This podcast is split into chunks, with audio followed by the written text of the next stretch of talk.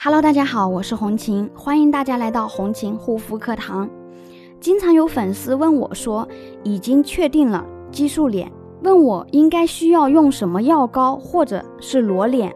那这个问题呢，应该是许多人都比较纠结的了。在确诊了自己是激素脸后啊，去看皮肤科医生，可是发现呢，医生给自己开的药膏是激素药膏或者抗生素药膏，那这个时候要不要擦呢？有很多粉丝呢都有跟我私信过这个问题。其实有时候我们应该有一个明确的方向，不要盲目的去听从。因为在皮肤科医生的眼中呢，像我们这样的皮肤问题，比如说就是面部的出现红痒啊、干啊以及痘痘等问题，在他们面前看起来可能就是小儿科，因为他们见多了太多严重的皮肤病，所以很多时候呢。他对于皮肤的一些过敏、长痘并不是特别的在意，就随便的开一些药膏，让我们回去自行涂抹。那其实这个时候，作为我们来说，皮肤出现了问题，就已经是天大的事情，尤其是像女孩子。那如果说还是一样的激素药膏，那我建议大家一定要谨慎考虑，不要去擦。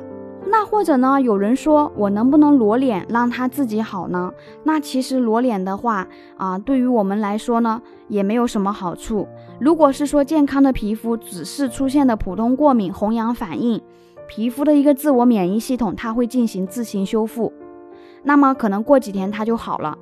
那如果已经是屏障受损、激素脸的皮肤，皮肤的一个新陈代谢以及免疫系统都失调了。那如果这个时候皮肤它已经失去了一个免疫力，没有了自我恢复的能力，这个时候你还想就是说啊，让皮肤裸脸，通过裸脸来让它自行恢复，那简直是太难了，基本是不可能的。而且裸脸呢，皮肤它会更加干燥，对于激素脸来说，它会让你的一个情况加重的可能，以及让皮肤老化萎缩的更快。那像已经是激素脸的呢，我们一般建议采用科学的修复方案。从多个层面进行修复，一方面呢需要调动肌肤的免疫力，还有呢增强皮肤表皮的屏障厚度，同时呢激发基底层的细胞分化，以及多个层面去进行修复改善。如果你有激素脸这方面的肌肤问题，可以加红琴的微信幺三七幺二八六八四六零。好了，今天的分享就到这里，感谢大家的收听，我们下一期再见。